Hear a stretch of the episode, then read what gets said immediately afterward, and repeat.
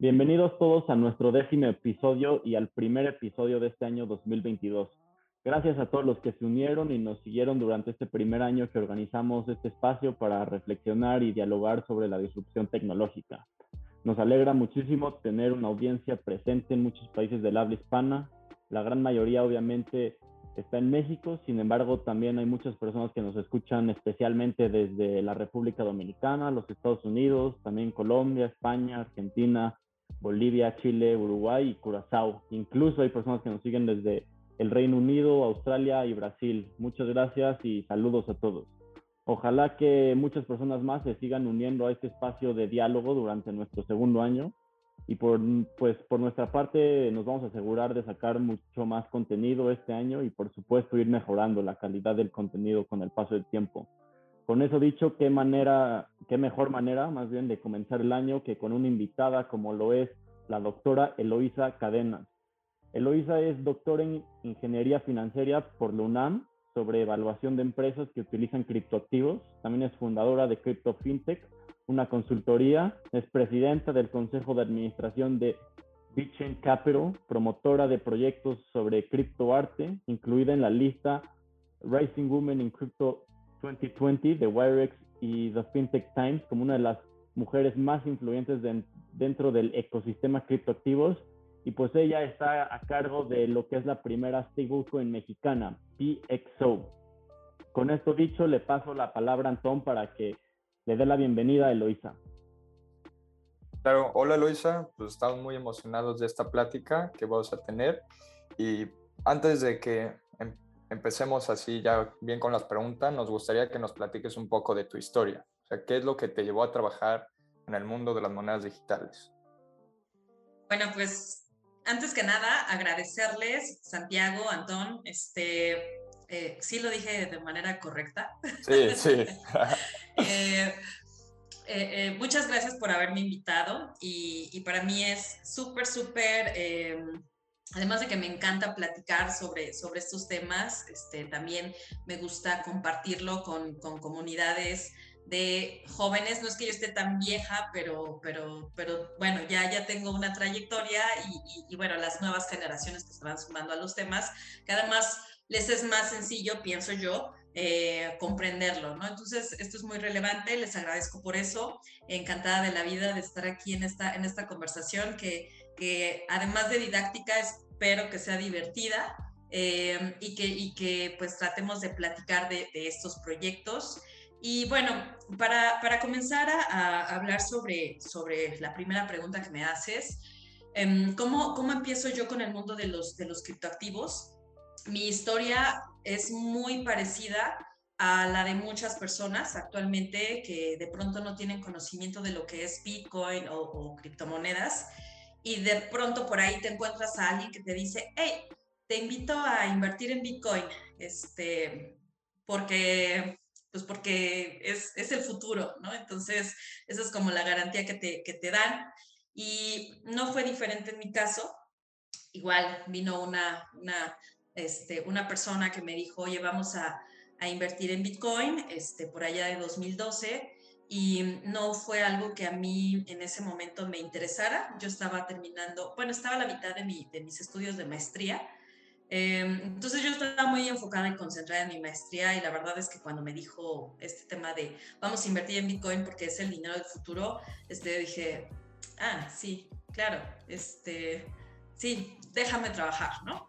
Pero, pero era, era, pues de pronto me volví a insistir de vez en cuando, ¿no? Este, oye, vamos a invertir y no era algo que a mí me interesara, pero, pero me, comenzó a hacer un poquito de ruido, un día me metí a explorar, dije, bueno, si me insiste, pues vamos a ver qué, ¿no? Empecé a transcurrir un camino eh, complicado, que, que, por ahí este, comentaba que, que, que, Bitcoin es todo lo que no sabemos sobre finanzas combinado con todo lo que no sabemos sobre tecnología y si de pronto estaba, bueno, estabas en el año 2012, no había casi nada en español y entonces era como todo en inglés y luego software, tecnología, finanzas, entonces como que toda esa combinación era algo que de pronto no, no, se, no se antojaba mucho leer o conocer. Em, y yo así empecé, empecé leyendo, buscando, y luego ya me empezó a parecer interesante porque empecé a, a, ver un poquito sobre su mecanismo, aunque no me quedaba del todo claro. Estoy hablando de 2012, luego terminé la maestría 2013 y luego dije, bueno, este, ¿qué voy a hacer con mi vida? Ni modo, a trabajar, ¿no? Este, pero aún así Bitcoin ahí andaba, andaba pululando en mi cabeza y, coincidió con, con, esta parte, con este deseo de, querer hacer un doctorado. Yo desde siempre había querido hacer un doctorado, pero no tenía claridad en qué. Entonces cuando me encuentro con Bitcoin, este, fue como el pretexto perfecto y, se hizo ese match, ¿no? Entonces, ya, ah, ya, excelente, yo quiero hacer, yo quiero hacer un doctorado sobre esto y pues no sé, o sea, no sé si sea el dinero del futuro o no, pero me parece que es importante que en nuestro país comencemos a analizar este tipo de eh, fenómenos que, pues, como parte de las investigaciones, creo que, que, pudiera ser relevante. Y es así como empecé mi trayectoria, mi camino con el doctorado. Este, o sea, te estoy hablando, empecé a darle forma y estructura de querer hacer un doctorado ya en 2014 empecé a trabajar un protocolo de investigación, ya sabes, trámites, ¿no? Que te pide la universidad, tienes que ir a buscar a un, a un digamos, a un tutor que, que sea como tu coach en, en, tus estudios y que acepte tu tema de investigación. Y entonces, ¡pum!, ahí me encontré con varias... Em, con varias puertas cerradas, ¿no? Porque era el tema siempre de, de este, oiga, doctor, es que mire, quiero hacer un, doctorado sobre este tema, Bitcoin, porque pienso que es algo que, que, pues tiene relevancia, una moneda electrónica este, en el mundo. Pues está padre, pero yo no le sé a eso, ¿no? Búscate a alguien más. Y entonces así me la pasé un ratito buscando a alguien que aceptara mi tema y de repente era así como que casi casi me decían, oye, este, me estás hablando de tus moneditas de Mario Bros, pues este, eso no, no hace sentido, ¿no? Y bueno, me costó trabajo hasta que, bingo, encontré a, mi actual eh, tutora de doctorado, que yo era muy insistente, yo le decía, si, quiere, si quieres usted llevar mi, mi, investigación, y me decía, pues es que yo no sé del tema. Pues yo tampoco, pero yo quiero investigar. Este, decía, bueno, entonces yo era tan, tan insistente con, con, con querer hacer el doctorado en ese tema que al final me dijo, bueno, ok, este, pero vas a tener que estudiar y me vas a tener que investigar. Yo, sí, sí, sí, sí, sí, pero por favor, este, venga conmigo y, y bueno, pues, este, eh, apóyeme con esta parte. Y así fue como comencé. Em, básicamente fue mi, fue mi primer acercamiento con Bitcoin y después comencé a escribir artículos de investigación, hacer análisis, empezar a dar conferencias, este, y bueno, todo lo que de ahí se derivó. Actualmente eh, hago, digamos, en mi día a día me dedico a hacer consultoría de proyectos cripto de cualquier naturaleza, desde eh, quiero lanzar NFTs para financiar franquicias hasta escuchar proyectos como quiero hacer este, una, no sé, un token o quiero crear un tokens para financiar proyectos aeroespaciales, este, o tokenizar el agua. me, han tocado, me han tocado proyectos de, de esa naturaleza y ah, eh, eso es como mi día a día, ¿no? Y uno de esos proyectos em, es precisamente el stablecoin. Interesante, doctora. Ya, yo creo que ahorita más adelante en la conversación ya entraremos a este, justamente a este tema sobre lo que es en la consultoría, todas las diferentes aplicaciones que tiene el blockchain o así, pero ahorita para seguir un poco en la línea de lo que estábamos en, en tu trayectoria, así se me haría muy interesante, o sea, notar que tú entraste a este espacio en 2012, dado que Bitcoin empezó en 2009, o sea, realmente estamos ahorita con una pionera en este espacio y dice, ¿no? Que en, o sea, en el espacio de criptoactivos una semana es como un año porque pasan tantas cosas. Entonces, se me hace muy interesante, se me haría muy interesante que nos contaras un poco cómo has visto tú que ha cambiado en nuestro país específicamente este, este ecosistema, por ejemplo, cómo ha cambiado el, el marco legal, cómo ves la situación actual de DeFi, lo que conocen como Decentralized Finance en México, y, y cómo ves que evoluciona ese espacio y qué le ves hacia adelante antes de que entremos en más cosas sobre blockchain y criptoactivos y stablecoins? Pues mira, em, ¿cómo, cómo fue esta evolución eh, sobre Bitcoin? primero lo voy a poner en un contexto, digamos, a nivel global, a nivel internacional, y luego lo, lo voy a acotar en, en, el país, ¿no?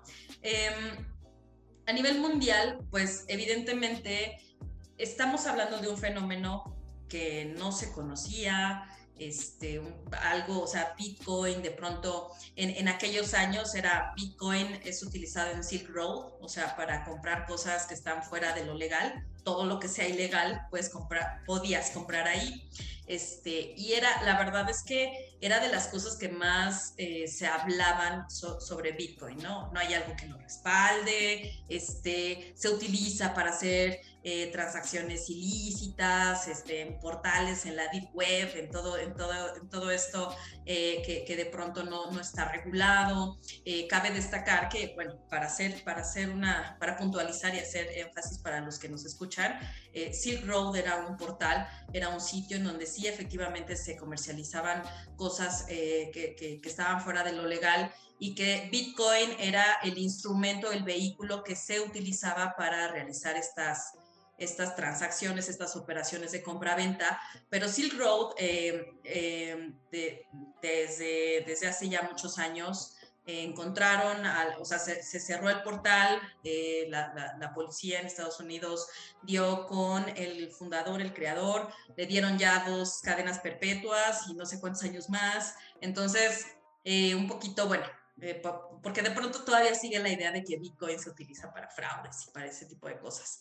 Em, por eso quería puntualizarlo ese, digamos, fue como, como dentro de los primeros, eh, los primeros inicios o lo primero que se sabía, lo primero que se conocía sobre, sobre Bitcoin. Posteriormente empezaron ya a existir estas casas de, de, de, cambio de cripto, bueno, primero de Bitcoin, evidentemente, que una de las más grandes fue Mt.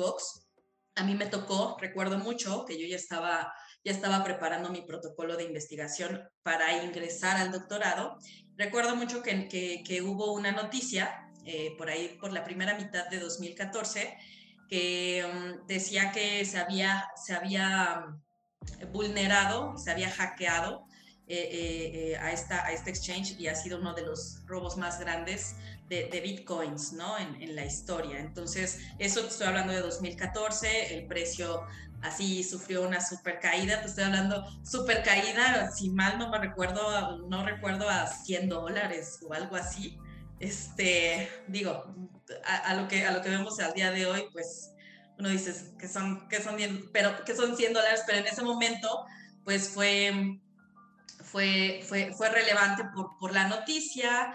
Y bueno, hay temas que de pronto eh, eh, se dieron que sí había manipulación, que no había controles. Y entonces, a partir de este tipo de acontecimientos, porque empezaron a suceder también en otras plataformas que ya comercializaban con Bitcoin, los gobiernos evidentemente comenzaron a lanzar eh, eh, pues ya ciertas, digamos, como, como señales, eh, em, posturas más formales, comunicados en donde pues, el riesgo de invertir en, en, criptomonedas como Bitcoin, este, de hecho, de los primeros em, comunicados del Banco de México fue en 2014 en donde, en donde en ese comunicado se, se, especificaba que los activos virtuales, que desde siempre le han llamado así, activos virtuales como Bitcoin, eh, no son moneda de curso legal, este, tienen volatilidad, no están respaldados, etcétera, ¿no?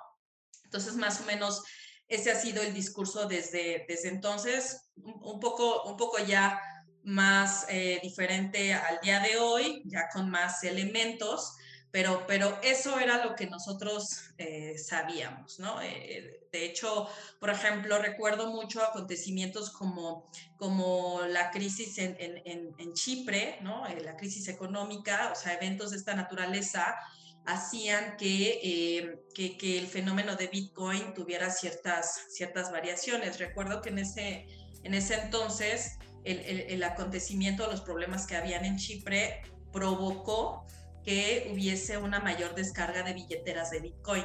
Entonces, todo muy orgánico, todo muy de boca en boca, de foros, de, o sea, como, como nada masivo, pero cada vez empezaba a, a, crecer más. Y bueno, eso digamos fue 2000, 2000 2014. Eh, posteriormente el precio comenzó a aumentar y entonces ya, ya empezaba a llamar la atención, ¿no? O sea, de que ya no, ya no eran, ya no valía 100 dólares, entonces ya había aumentado a 1000 dólares y luego a 2000 dólares y entonces la noticia, ¿no? De Bitcoin ya este, vale lo mismo que el oro, wow, ¿no? Este, ya era como, wow, ¿qué, es lo que hay en este fenómeno que lo ha llevado a, este, a, estos niveles, ¿no? A estos precios.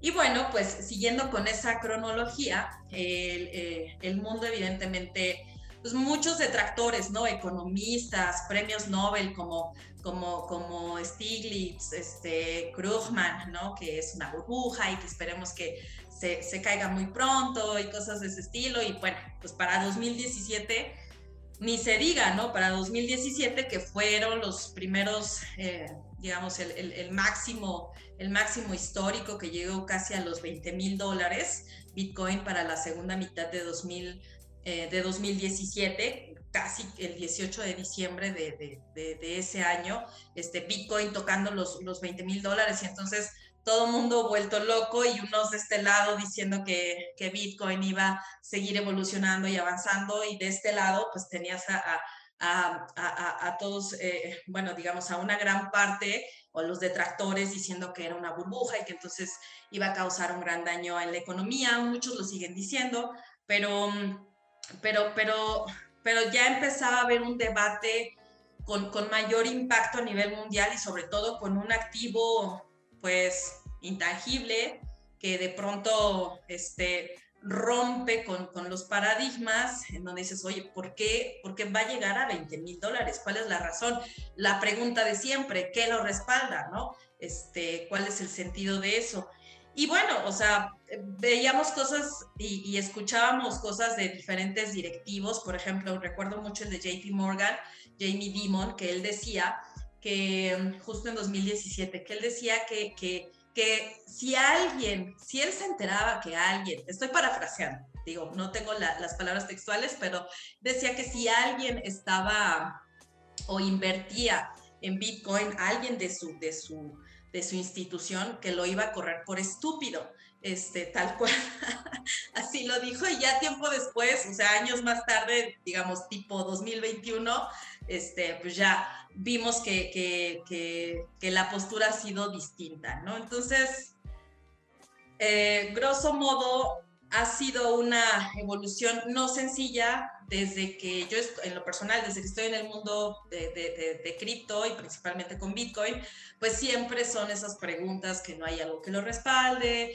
que es un fraude o que es incluso un Ponzi, este, en fin, ¿no? Este, e, e, es un poquito el, el discurso y bueno, después de 2017 viene así como, una, como un estancamiento, 2018, 2019. Yo recuerdo que para 2019 yo ya empezaba con la idea del stablecoin.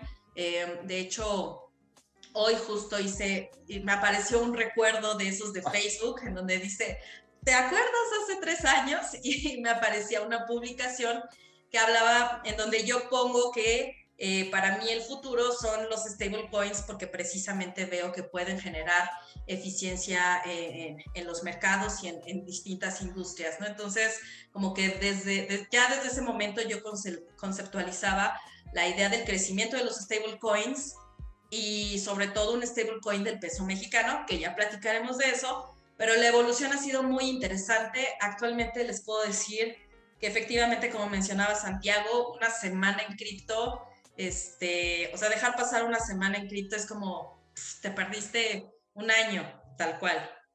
Sí, claro. Y bueno, solo para recalcar una de las cosas que mencionaste, justo eso que mencionabas de Mango o Mango.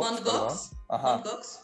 E, ellos en el 2014 controlaban el 70% de las transacciones de todo el ah, que se realizaban en Internet y el robo fue de 744.408 bitcoins, que eso, si lo pusiéramos al precio de día de hoy, serían millones de millones de dólares.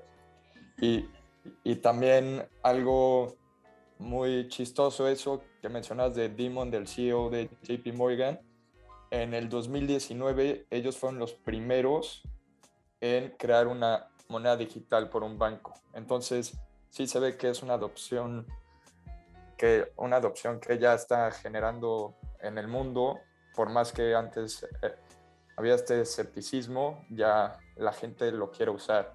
Y más que nada, un problema es esto del riesgo que menciona.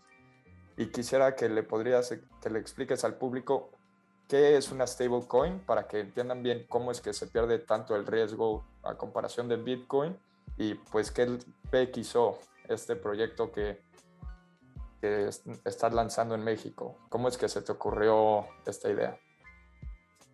A ver, ¿cuál, cuál, cuál quieres primero? Pues nada más quisiera primero la del stablecoin y luego ya qué es PXO. Eh, bueno, en, el mundo, en el mundo de los, de los, de los criptoactivos, eh, no, o sea, pensando en cómo han evolucionado y cómo se comportan, si, analizamos Bitcoin, Bitcoin, pues digo, eh, sabemos que tiene mucha volatilidad, a diferencia de otros, de otros, de otros eh, activos financieros que se negocian en los mercados, ¿no?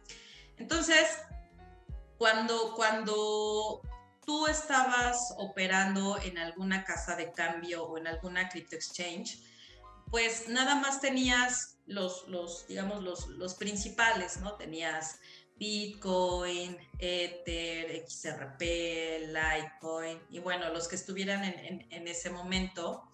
Y, y, cuando sucedían estos periodos de volatilidad, pues si, si, si el precio empezaba a subir, pues nadie tiene problema con eso, ¿no? Al contrario, como ahorita que llegó a 40 mil dólares y estamos felices porque, pues porque sube, ¿no? Pero si de pronto eh, Bitcoin llegaba a niveles altos y, de la noche a la mañana bajaba y bajaba y bajaba y bajaba, entonces aquí la, la, la, el tema es cómo te cubres de esa, de, de esa caída, qué, herramientas o qué, o sea, qué, puedes utilizar en ese momento para que tú no estés tomando esa pérdida en el precio.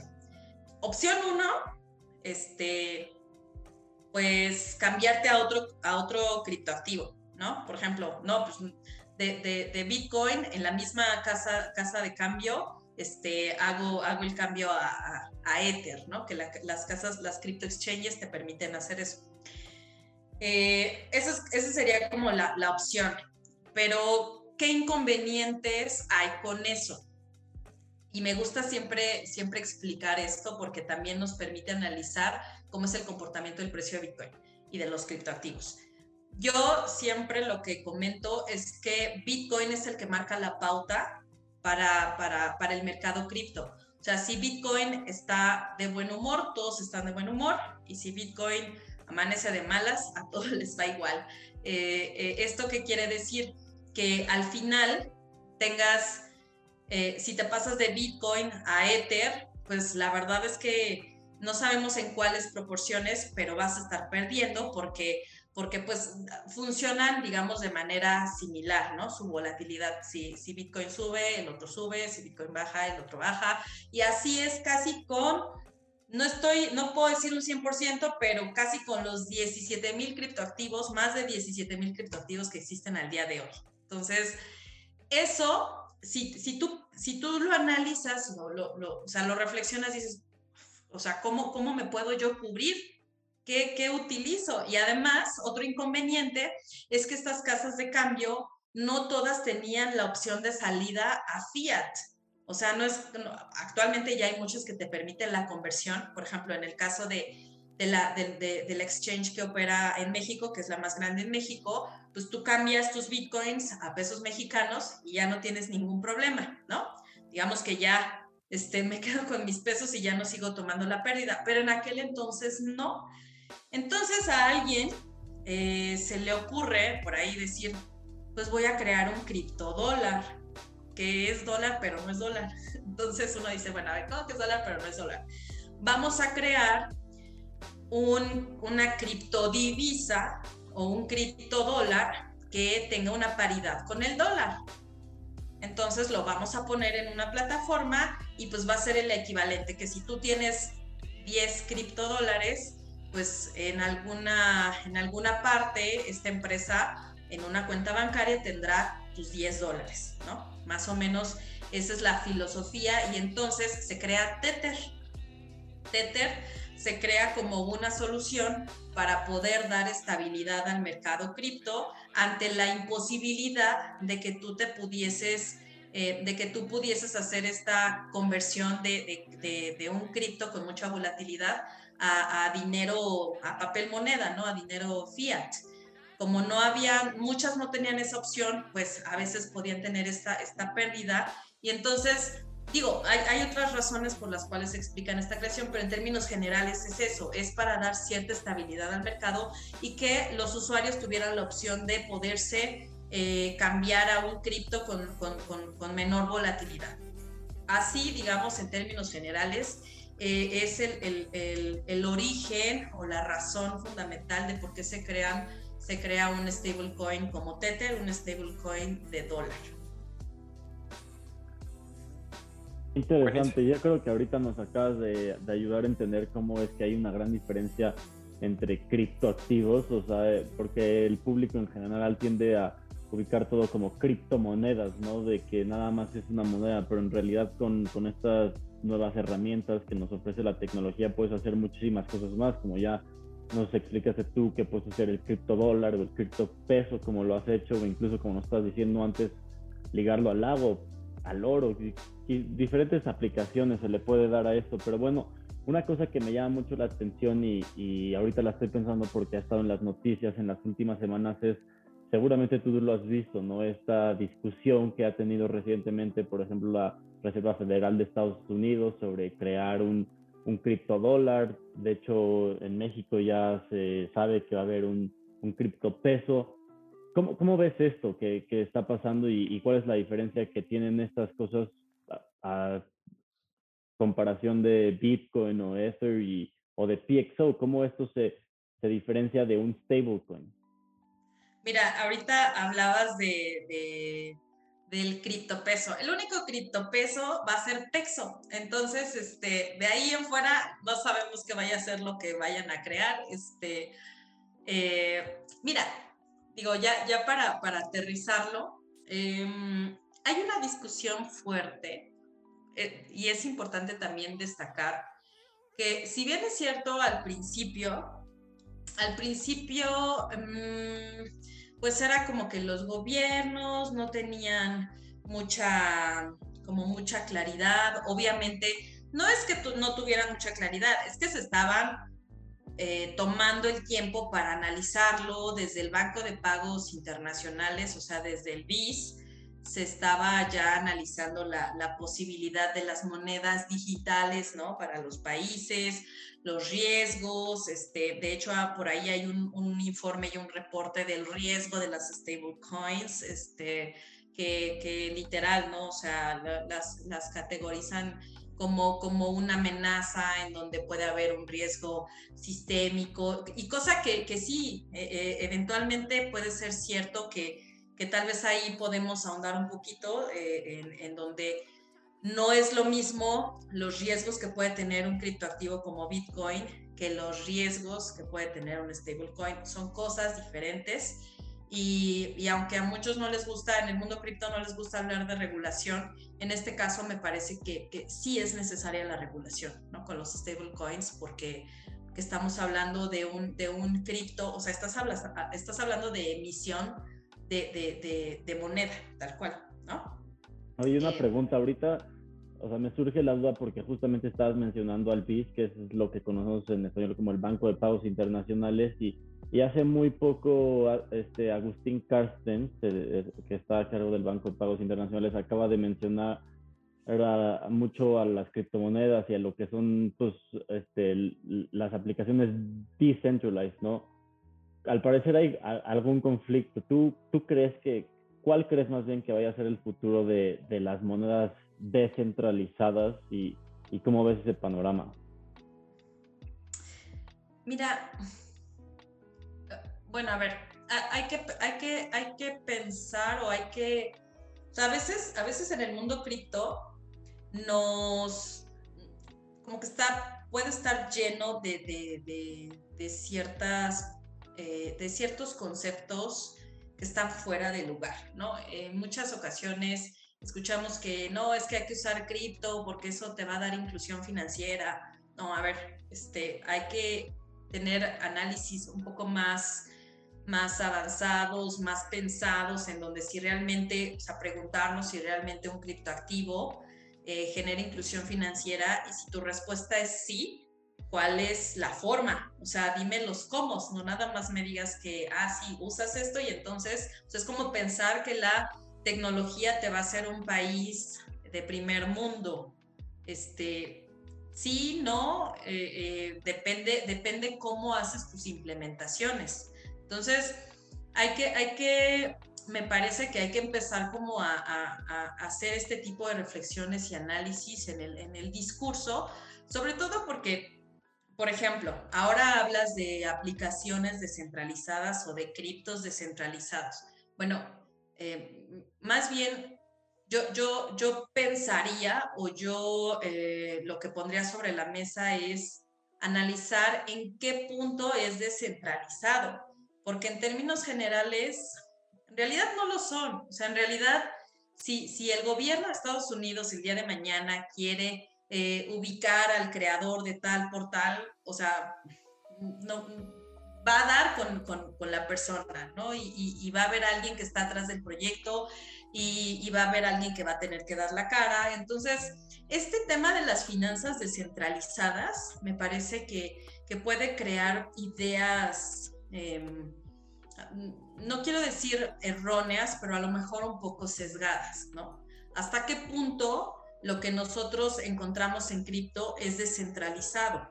Si nosotros hablamos, por ejemplo, lo voy a poner en esos términos, Bitcoin es descentralizado, esa, esa sería una, una, pregunta interesada, ¿no? interesada, interesante. Esa sería una pregunta interesante. ¿Bitcoin realmente es descentralizado? Analizamos hasta, hasta qué punto, porque usar una casa de cambio para comprar Bitcoin, eso no es descentralización.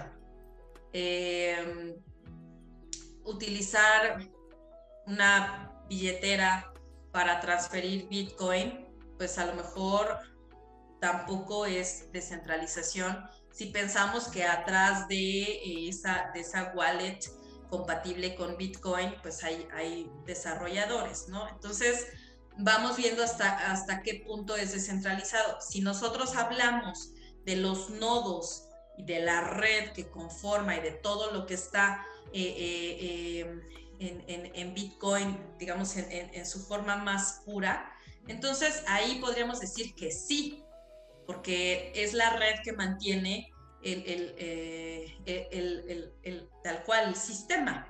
Pero, pero sí me parece que, por ejemplo, si hablamos de un protocolo de finanzas descentralizadas, bueno, de lo que se conoce como finanzas descentralizadas como Uniswap, Aave, Compound, este, todas estas plataformas DeFi, eh, al final siempre, siempre hay eh, están los fundadores y hay alguien que da la cara y hay alguien que incluso tiene que, que, eh, que, pues tal vez tendrá que, que, rendir cuentas si es que así lo, lo, lo requieran, ¿no? Por eso es que hablar de descentralizado pues a menos que fuera una DAO, por ejemplo, una organización autónoma descentralizada, en donde son nodos y entonces las decisiones son por consenso, pero nadie se conoce. O sea, ese tipo de, estructuras tal vez se aproximan más a esa, a esa forma descentralizada, pero en términos generales,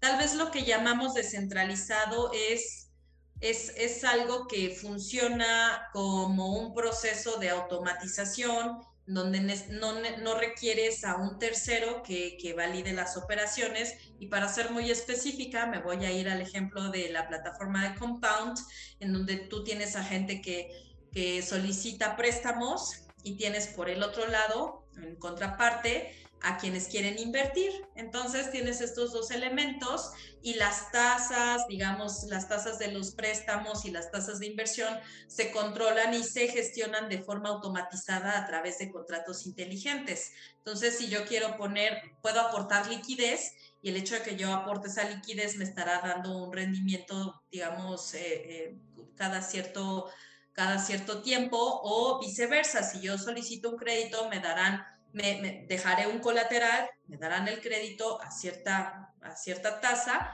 pero, pero aquí lo interesante es que no existe nadie que lo, que, lo, gestione, todo se hace a través de contratos inteligentes y probablemente eso es lo que, eso es lo que estamos entendiendo como descentralizado, ¿no? Estoy poniendo el ejemplo más simple dentro del ecosistema DeFi.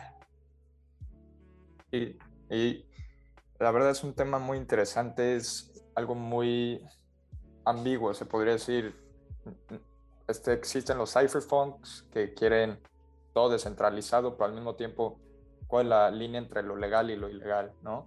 Y metiéndonos un poco más a el uso de las criptomonedas, hemos visto este boom en los NFTs y en el metaverso creado por la empresa matriz de Facebook, Instagram y WhatsApp que se acaba de crear Meta ¿Cuáles son tus opiniones sobre, sobre estas dos cosas? ¿Crees que, ¿Crees que sí acaben teniendo una aplicación en el futuro o es más una idea que pronto se va a esfumar?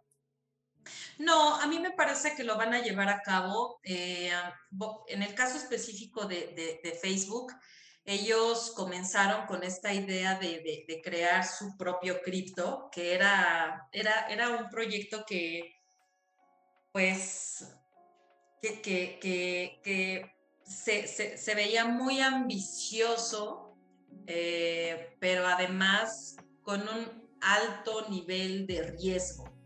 Un alto nivel de riesgo no precisamente para los usuarios, sino más bien para los gobiernos, ¿no? Porque Facebook, y, me acuerdo mucho en, en, estos debates cuando recién se anunció la creación de Libra, que en un inicio iba a ser como un, una canasta de, activos y entonces ese iba a ser el precio. Y, el debate era precisamente eh, que, Facebook, bueno, pues tiene una cantidad de, usuarios importante. Si, si, no me equivoco, al día de hoy sigue siendo la, red social con más usuarios. Y entonces, imagínense ustedes que, que, todos los, las personas tuviéramos como común denominador un, el, el, criptoactivo de Facebook y poderlo transferir entre usuarios de Facebook. Entonces, si, si podíamos hacer o si pudiésemos, si hubiésemos podido hacer esto, pues a lo mejor ya ni siquiera utilizaríamos las monedas de los países. Y eso sí implica, o sea, ¿qué implica dejar de utilizar la moneda de tu, de, tu país? ¿no? Este, eso es un riesgo sumamente relevante. De hecho, de hecho, justo es un tema de conversación muy pues, importante en las criptomonedas sobre si alguna moneda digital cree, logre sustituir al dólar como la moneda de cambio principal entre bancos centrales. ¿Crees que si lleguemos a este futuro o, o por ahora el dólar va a seguir siendo más fuerte? Mira, yo, yo lo veía mucho con el tema de Libra. O sea, de verdad que, que, yo decía, ¿por qué, se, ¿por qué se están preocupando por Bitcoin? Este, preocúpense por esto, porque, porque, porque ahí sí realmente se combina, o sea, la, la adopción de Bitcoin con el paso del tiempo no ha sido como, como eh, eh, o sea, todavía no es algo generalizado, ¿no? Sigue en proceso, no, no vemos al día de hoy, excepto El Salvador, este, adopción, que ahí fue adopción este, forzada, pero, pero al margen de El Salvador, pues va como de a poco, ¿no? Cada vez se escucha más, se conoce más, pero no es que hoy yo salga y vaya a la tienda y pague con Bitcoin. Eso todavía, por lo menos en la mayoría de los países, en el 99% de los países eso no pasa. Eh, por eso es que va como de a poco, pero en el caso de, de, Facebook y con el proyecto de Libra, que después cambió su nombre a Diem, eh, con esto sí se veía esa, esa posibilidad.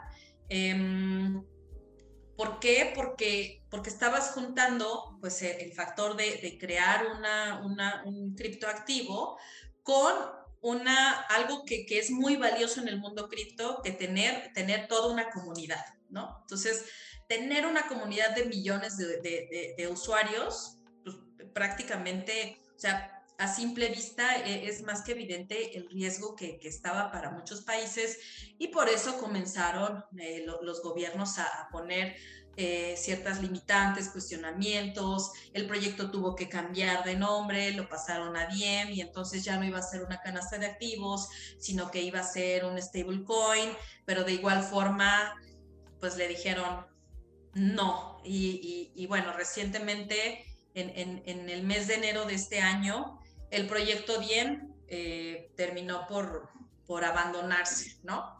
Ahora, regresando, regresando a, tu, a tu pregunta sobre los metaversos, me parece que, que, por ejemplo, Facebook e Instagram anunciaron la creación de estos mundos virtuales y entonces a partir de esos mundos virtuales que tú puedas, que sea como una especie de marketplace en donde puedas comercializar tus NFTs y pienso que ante, ante la imposibilidad de crear un proyecto como, como Diem, que finalmente terminó por, por, por, morir, em, pienso que están apostando ahora al mundo de los, de los NFTs y de, de, la creación de este tipo de, que, que, al final también son criptoactivos, nada más con otras características. Este, eh, eh, o sea, crear estos, estas eh, nuevas como formas de, eh, de, comercialización a través de, de activos o de, tokens no fungibles. Y eso tal vez ya no genera fricción con la parte de política monetaria de los gobiernos y entonces son proyectos que se pueden llevar pues, más, más este, pueden ser más alcanzables y, con, con, mayor eh, solidez. Por eso es que a mí me, da la impresión que al final eh, eh, eh, Meta, porque ya es el nombre de la empresa, Meta decidió desistir del proyecto Diem y entonces apostar al mundo de los NFTs para crear nuevas experiencias entre los usuarios que me parece que, el, mundo de los NFTs, aunque sí e, eventualmente es un poquito como regresar a 2017, donde veíamos el boom de las ICOs y un token para no sé qué y un token para, o sea, para mil y un cosas. O sea, a lo mejor ahorita estamos con esa, con esa, también con esa, con esa parte de NFTs y cosas descabelladas, ¿no? Este, chimpancés aburridos y y piedras que se venden en, en 600 mil dólares, cosas, cosas que de pronto no, no hacen sentido, pero que con el paso del tiempo van a subsistir, como pasó en 2017, los, aquellos que, que vayan eh, brindando una propuesta de valor.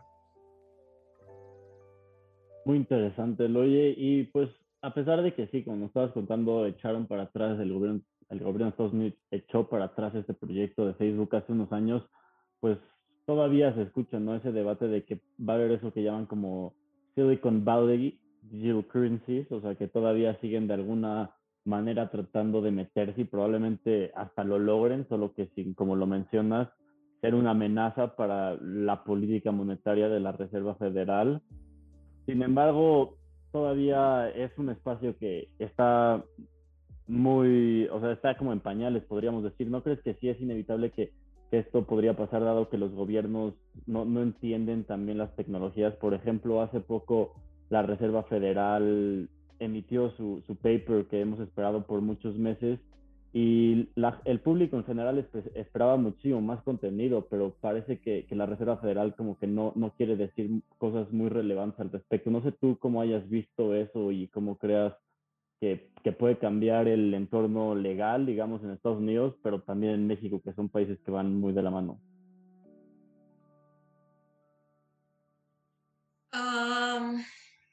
a ver, un poquito para, para, retomar la parte de los stablecoins y las central bank digital currency o las, las criptomonedas de los gobiernos, le digo yo, para, para que no sea modo de trabalengua CBDC o central bank digital currency. O sea, digamos, cuáles son las diferencias, ¿no? Las diferencias entre, entre estas dos formas, un stablecoin o, una CBDC, eh, pues básicamente está en quien lo emite. Esa es como la primera, la primera premisa. O sea, en el caso del stablecoin, pues es una empresa privada que hace sus, em, sus emisiones y eh, tal cual debe cumplir con ciertas con ciertos, con ciertos eh, factores para que no para que no tenga temas reputacionales o temas de riesgo, etcétera, pero al final son, son em, emitidas por, por empresas privadas. En el caso de una criptomoneda que, que emite un gobierno, pues ahí la, la natura, o sea, las implicaciones y el análisis es de otro tipo, porque lo que están haciendo es prácticamente la digitalización del efectivo. Entonces ahí tiene, tienes, o sea, viene con un tema de las decisiones en términos de política monetaria, pues ya corresponden, o sea, las mismas que aplican tendrían que tropicalizarse o adaptarse a este nuevo esquema. O sea, también, digamos, o sea, veamos esta parte, ¿no? Eh, el dinero digital no es nuevo, el dinero digital existe de, muchas otras formas. O sea, lo vemos en, nuestra, en nuestro teléfono, en las aplicaciones, tenemos una representación digital de lo que nosotros creemos que está en el banco, ¿no? Eh, pero, pero en el caso de los bancos centrales, pues es, es evidente porque también de alguna forma, pues el, el, Banco Central necesita mantener el control de la moneda y que evidentemente la moneda siga, se siga fortaleciendo. Y, y es, una, es una forma o sea, ¿cuáles son las razones? Si los bancos centrales no hubiesen encontrado un potencial en los criptoactivos o, en, esta parte de cómo está, cómo, cómo está funcionando la tecnología blockchain, no lo hubiesen analizado durante tantos años, ¿no? O sea, si es algo que, que, realmente no tuviese sentido, entonces los gobiernos ni siquiera hubiesen puesto atención en ello y sus dictámenes, tal vez, sobre todo los, de, los, de, los del BIS, eh, estarían en un sentido de que no es algo funcional. Sin embargo, vemos que, o sea, más de 81 países analizando la emisión de su CBDC, eso ya nos dice mucho de, eh, primero, de la tecnología y segundo, del, del futuro de las transacciones financieras en un entorno digital. Eh, ahora, en relación con las stablecoins, bueno, los, los análisis son, son son distintos, son, o sea, a mí me gustaría hacer énfasis en, en, en, los riesgos que existe en una y en otra, aunque en apariencia pueden ser los, en apariencia como que dos, las dos cosas pueden ser lo mismo, pero, pero no es así. Em, sobre, sobre el tema de, de, de, de, Estados Unidos y si van a emitir su moneda digital o no, todo este análisis, el año pasado ya, habían, ya, ya se había puesto sobre la mesa, bueno, para el año 2021 ya se había puesto sobre la mesa este, e, ese análisis derivado de, de, Joan Digital, que, que, ya está en operación. Y entonces, em, por ahí en algún reporte de, de, Estados Unidos lo que decían es, pues que no, que no era viable, que, había muchos riesgos, ¿no? Sobre todo pensando en el Yuan digital, cómo iban a manejar el tema de la privacidad, cómo iban a, a, ver toda esta parte de la identificación de los usuarios, que no se compartieran los datos, en fin, muchos temas que estaban asociados principalmente con el tema de la privacidad, ¿no? Para, para cómo, cómo se garantizaba eso. Entonces, eh, digamos, en, en esta parte de, de, de, replantear el tema de las, de las CBDC, em, a mí me parece que, que, que, los riesgos siguen siendo en ese sentido. O sea, primero, y, y, había un hay, un, hay un debate en ello, este, pues como tener claridad, ¿van a utilizar una blockchain? O, no van a utilizar una blockchain o qué tipo de, de, blockchain es. O sea, al final, cuando uno habla de blockchain, pues siempre piensas como en un esquema que es público, que tienes trazabilidad, que es descentralizado y que evidentemente en un, en un banco central eso no, eso no puede, o sea, eso no va a suceder, ¿no? Porque al final es el banco quien va a tener el control de esa, digamos, de esa, de esa información y, y, tal cual, o sea, como, como decía, decía el BIS, la, las CBDCs pueden estar basadas en tecnología contable distribuida o también en infraestructuras eh, tecnológicas convencionales. Entonces, como que no hay, no hay mucha claridad en eso, ¿Cómo lo, cómo lo va a aplicar un país como, como Estados Unidos, cómo lo haría México, o sea, me parece que, que, que no, no van a ser de la misma forma y sobre todo este, la parte de la privacidad, o sea, quiere decir que si viene una CBDC, por ejemplo, la, moneda que emita Estados Unidos o la que emita algún país, el Banco Central de algún país, ellos van a poder conocer todas las transacciones que hagan las personas. Eh, eh, sería interesante saberlo, ¿no? O a lo mejor van a tener controles en donde eso no pueda suceder o, cómo va a ser. O sea, me parece que si ellos ya lo tienen claro en, en, en términos generales o la mayoría de las personas, todavía no, no, no, no tenemos esa claridad. Muy interesante, pues sí, de hecho, por si alguien sigue interesado en ese tema, hoy, por suerte hoy, por casualidad, publicaron entre la Reserva Federal de Boston y MIT un, un paper que se llama el Project Hamilton. Se, se trata sobre explorar mucho esto de, de las CBDCs, pero bueno, yo lo que quisiera seguir es con un término muy interesante, que de hecho leí un artículo increíble que, que escribió Elo, sobre la criptobursatilización. Entonces, quiero preguntarle un poco a qué se refiere con esto, qué piensas sobre el otro término de token economics y si esto, cómo va a suceder esto, va a ser a, través de un stablecoin o cómo va a pasar este panorama.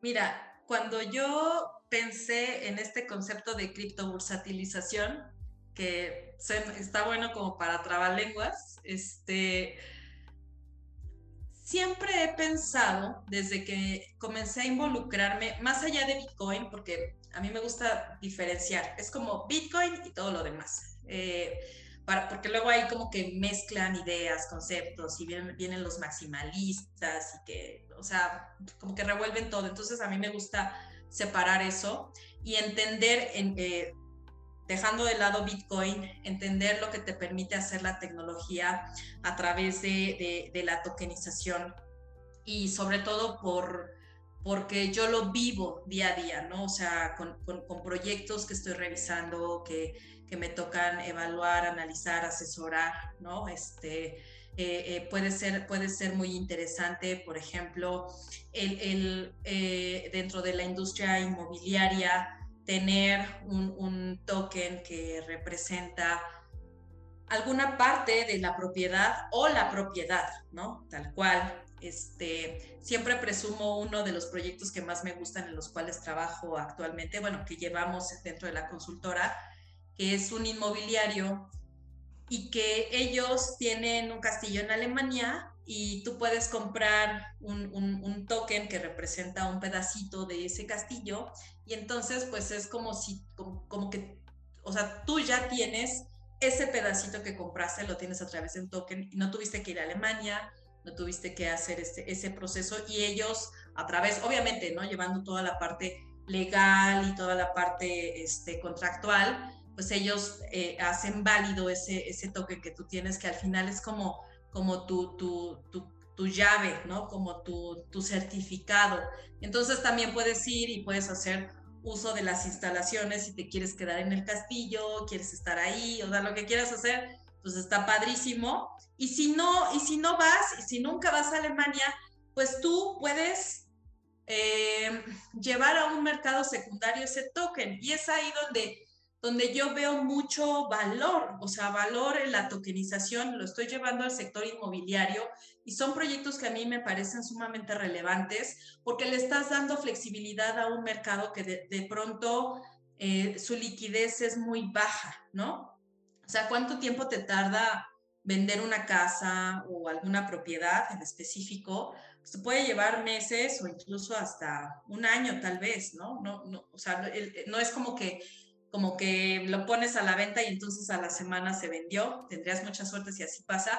Pero con la tokenización tú puedes entonces hacer, hacer un esquema de, inversión fraccionada o de venta fraccionada y entonces le das, le das esa flexibilidad que, que, no necesita la persona estar en el lugar, sino que también en otra parte del mundo lo puede hacer, ¿no? Les estoy poniendo el caso inmobiliario, lo mismo con, con, con el oro, que eso ya pasa, o sea, hay una empresa que se llama, se llama eh, Paxos, en el caso de Paxos, ellos ya llevan muchos años, este, en, la industria cripto y ellos precisamente comenzaron creando un token en donde ese token tiene una equivalencia en cierta cantidad de oro y ese oro está en una bóveda y si tú lo quieres reclamar, lo puedes reclamar, pero el hecho de que tú tengas un token, eso te da, eh, eh, es como si estuvieras invirtiendo en, en, el oro que ellos tienen en una bóveda, ¿no? Entonces ahí va un segundo caso.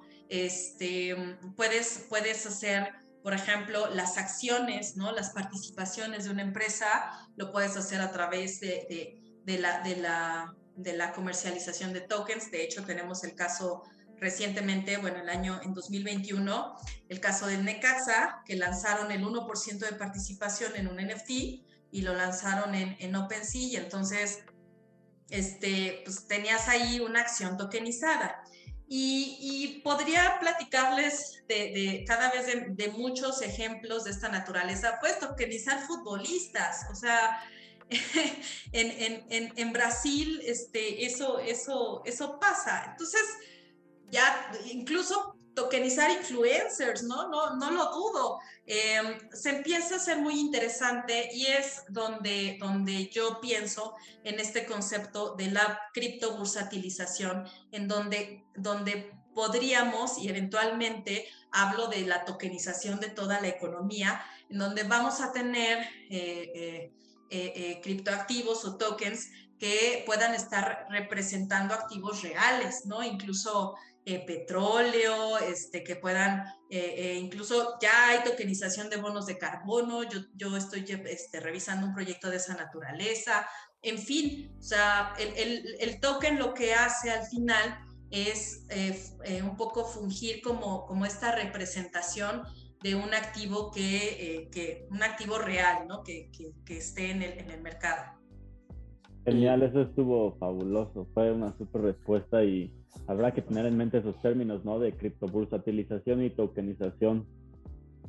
Sí, claro, se ve como una manera más fácil y más transparente nada más limpiar el sistema burocrático, se podría decir.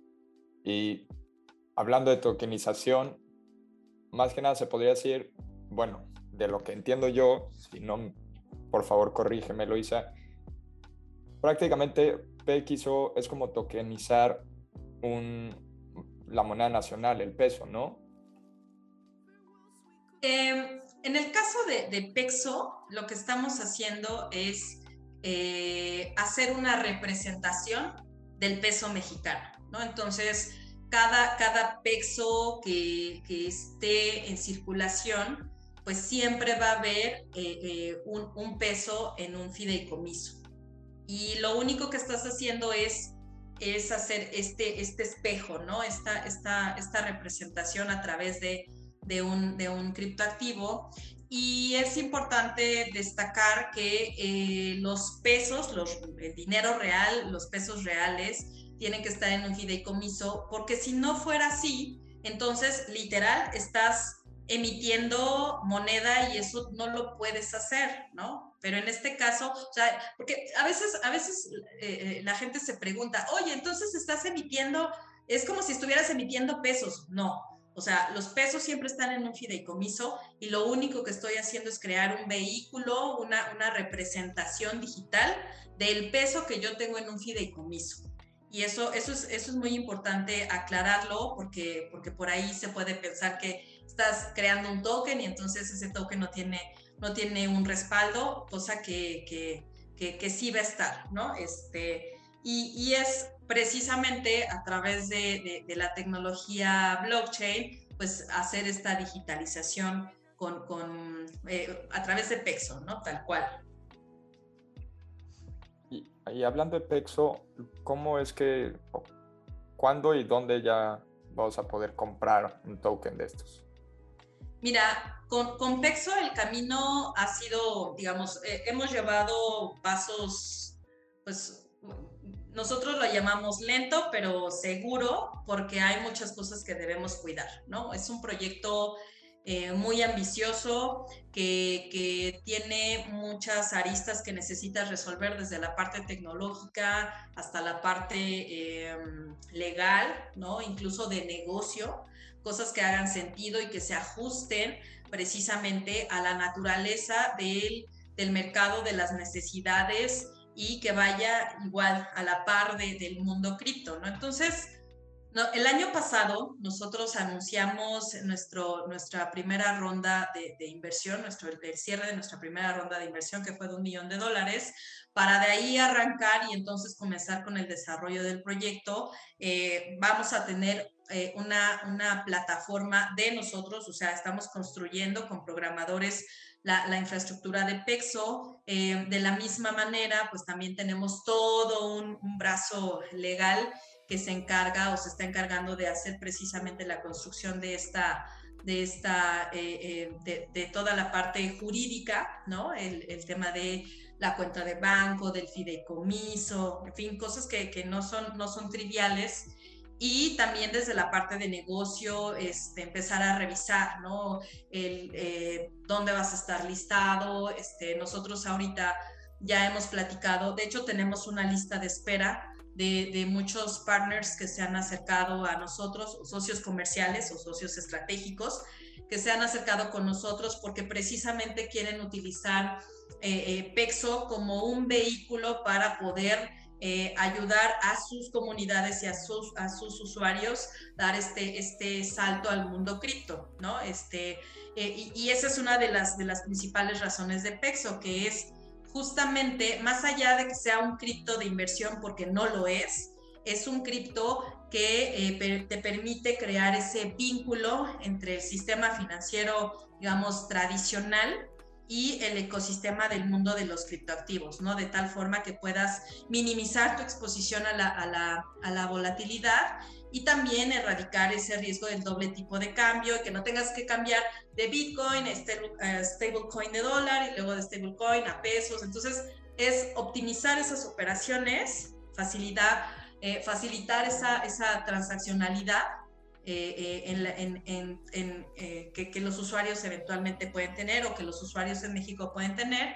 Y, eso va no solo para, para nuestros socios estratégicos que nos dicen, oye, yo quiero integrar PEXO en mis operaciones, este, también va para, para crypto exchanges, o sea, es, es un ecosistema que puede ser muy, muy extenso. Al día de hoy, nosotros estaremos lanzando para la primera mitad de, de, 2022, este, si es que todo, digamos, marcha de manera correcta y en los tiempos que nosotros tenemos estimados, pero este, justamente es eso, ¿no? Tendrá que salir en, en, en esta primera mitad y como te mencionaba, tenemos una lista de espera de empresas que están solicitando ya, digamos, integrar PEXO en sus operaciones. Pero bueno, todo esto se, dará toda vez que eh, nosotros hayamos concluido con todas las partes, ¿no? Tecnológica, legal, financiera, de negocio, etcétera. No, pues me imagino que esto es algo muy complejo y a partir de lo que me estás diciendo, pues me imagino que el objetivo general de Texo es algo así como facilitar las transacciones o hacer las transacciones más baratas y darle a los mexicanos más accesibilidad, digamos, a, los activos digitales. O si no, ¿cuál dirías tú que es el objetivo de esto ya para finalizar?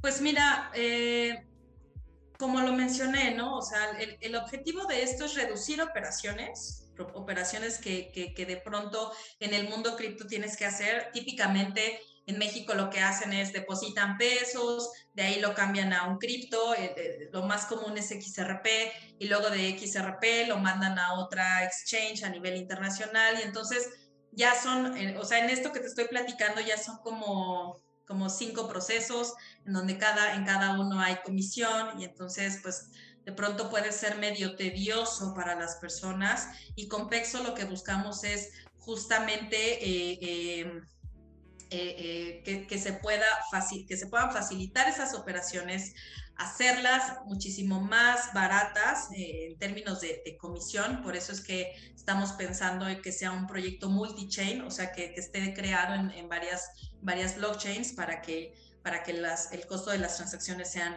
sea, sea muy bajo y que toda vez que te permite conectarte con este mundo cripto, pues que también... Eh, em, digamos, permita crear una cadena, una cadena de valor la cual pueda, pueda permitir eh, al, final ser este instrumento como una forma de pago.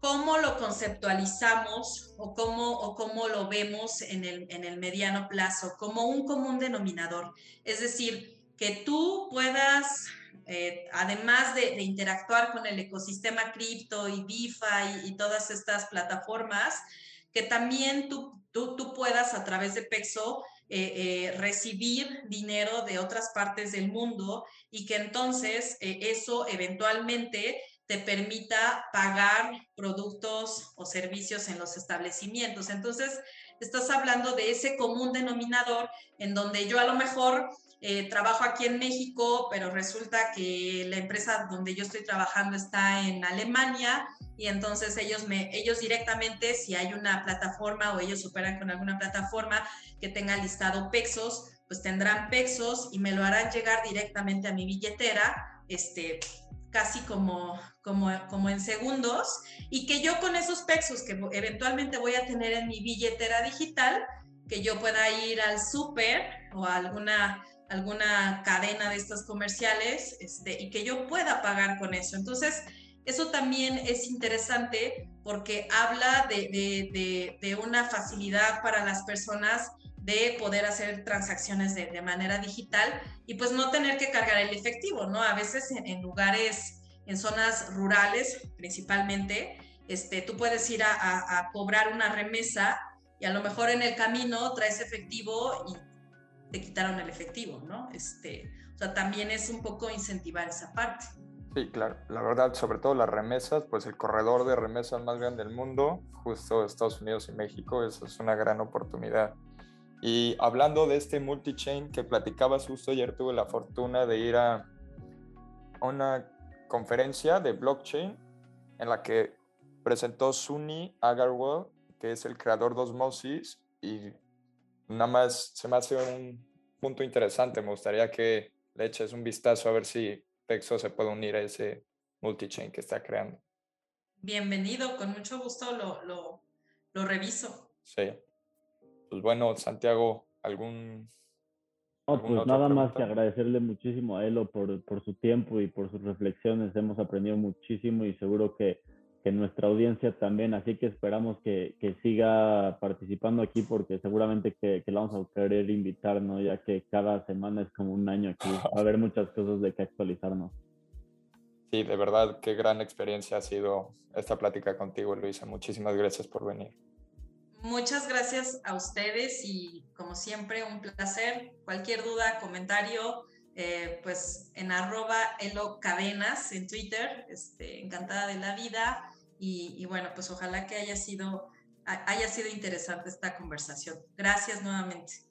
Por supuesto, muchísimas gracias a ti por tu tiempo y pues ya te agregaremos en nuestras redes para que toda nuestra audiencia te, pueda seguir y hacerte cualquier pregunta, pero seguro que estaremos en contacto. Muchas gracias, Elo. Que estés bien. Buenas noches. Gracias, excelente tarde. Igualmente, hasta luego.